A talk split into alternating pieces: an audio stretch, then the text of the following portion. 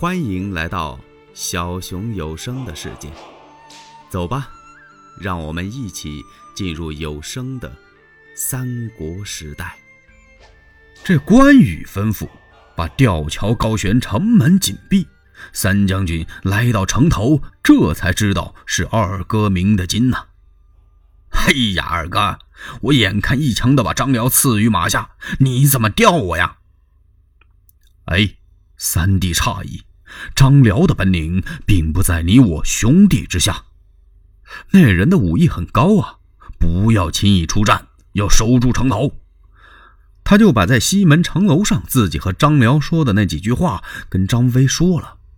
他听完我的话之后啊，立刻撤兵了。现在看来，他才被迫无奈，把人马调到这边，又往上打。你干嘛出城跟人家厮杀呢？哦。嘿嘿嘿嘿，二哥，你早说一声。哦，要这么看来，这个人还不赖呢。那我不打了。张飞这才听了关羽的话，守着吧。又守了三天，忽然间，张辽与高顺的人马就退了。这刘备就明白了，曹操的人马来了。他立刻下令出城扎寨，咱们也得杀出去，给人家曹公做个呼应啊。刘备把人马带出城来了，还真是这么回事果然，曹操把人马派来了。他接到刘备的那封信之后，立刻派夏侯惇、吕虔、李典为先锋，统兵两万，兵奔徐州。高顺这回兵正好跟夏侯惇相遇啊，各自通明之后就杀到一起，没战二十几个回合。高顺不是夏侯惇的对手，让夏侯惇杀的是满脸大汗。再战一会儿，恐怕就性命难保了。他是拨马就走。恰恰就在这个时候，由对面来了一哨人马。高顺一看是自己的旗号，原来是吕布派来的侯成、郝萌、曹信三将前来接应。这支接应的队伍一到啊，哗的一下，他们就先把高顺给让过去了。就在门旗后边藏着一个人，谁呀？曹信。他左手持弓，右手搭箭，看夏侯惇摇枪飞马追来了，他悄悄的一拽弓弦，腾，噌的一声啊，正中夏侯惇的左目。哎呀，眼是心中之苗啊！就这一箭，只听夏侯惇大叫一声：“啊！”他在马上这么左一摇右一晃，愣是没掉下来。换别人，那早就栽于马下。夏侯惇把牙关这么一咬，可恼啊！噗的把剑拔出来，这一拔剑，噌的一下子把眼珠子给带出来了。这夏侯惇大叫一声：“此乃父精母血，焉能抛之？”他把眼珠给吃了。这就是夏侯惇拔剑啖精，这可把曹信给吓坏了，在马上是直哆嗦。他以为呀，夏侯惇得从马上跳下去，不但没掉，他飞马向前。夏侯惇看见了，偷偷给他射了一暗箭的这个曹信啊。曹信一看不好，他还想举刀相还，来不及了。夏侯惇人到马到，枪也到，啊！噗。大叫一声，挑曹信于马下，可把吕布这些兵给吓坏了，这四散奔逃啊！吕布从后边接应上来，这夏侯惇虽然勇猛，可时间一长也是难以支持了。他弟弟夏侯渊过来把他给救下去，吕布带领着人马把曹兵杀得大败，曹兵一下败到冀北，才算安营扎寨。吕布得了好多的刀矛器械回来，他派高顺、张辽再取小沛，自己做他们的后盾。这大队人马浩浩荡荡的就冲小沛杀来了。这刘关张刚到城外，把营寨扎住。刘备知道曹操的人马来了，他就让糜竺、糜芳、孙乾守住城池，保护家小，自己带着关张两个兄弟来到城外。可刘备没成想，曹操兵刚到徐州就打了败仗。现在一听说吕布大队人马杀来了，这可怎么办呢？回城也不行了，应敌吧。这一场混战呢，让吕布把刘关张杀得大败，把兄弟三人都给杀散了。刘备一看不好，他拨马就往城里跑。吕布催马紧追呀，眼看着接近这城楼了，刘备在马上大呼，他喊了：“哎，放桥开城！”这城上的士卒这么一看，主公杀败回来了，快快把桥放下去！咯吱咯吱的，这吊桥就放下来。刘备催马过桥，他没想到吕布那赤兔马太快了，追了一个马头衔马尾呀。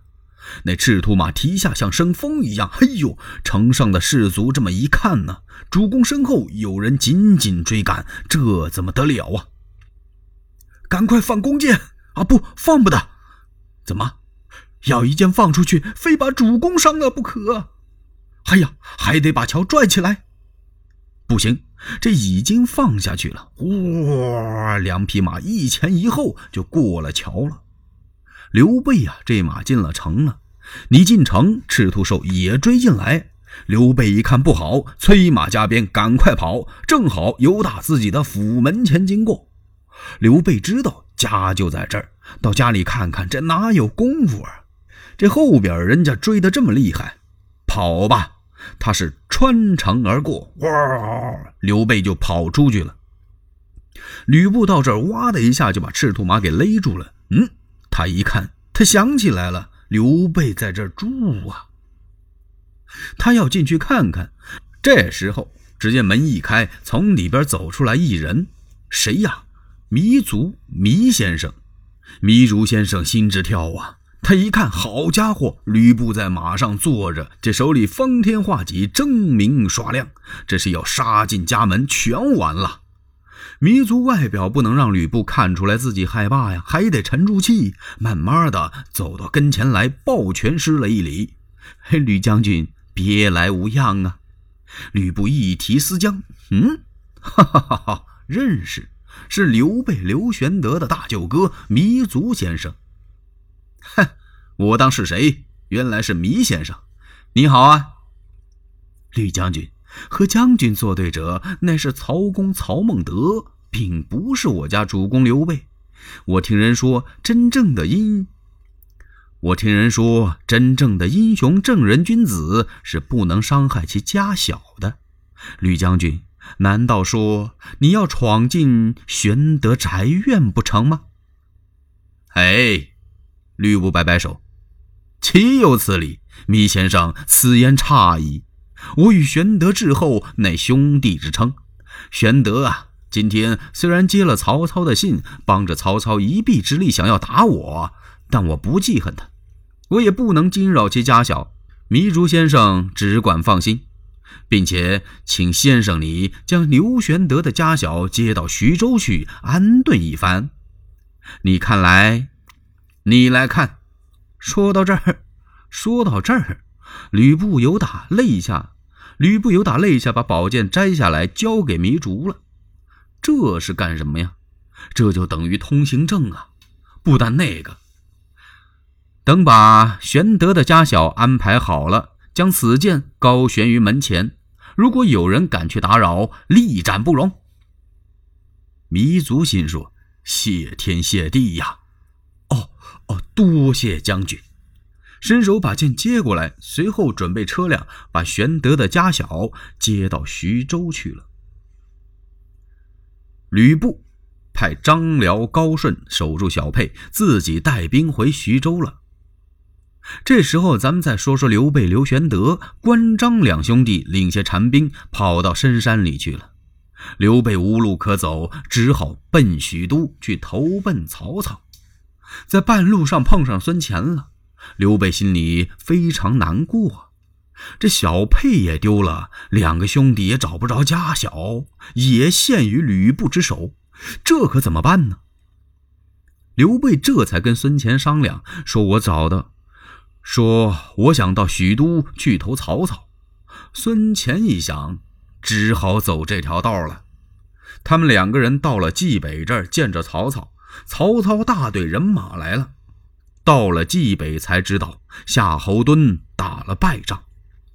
他亲自到病榻前一看，夏侯惇伤势很重。曹操安抚了一番，正要进兵，刘备来了。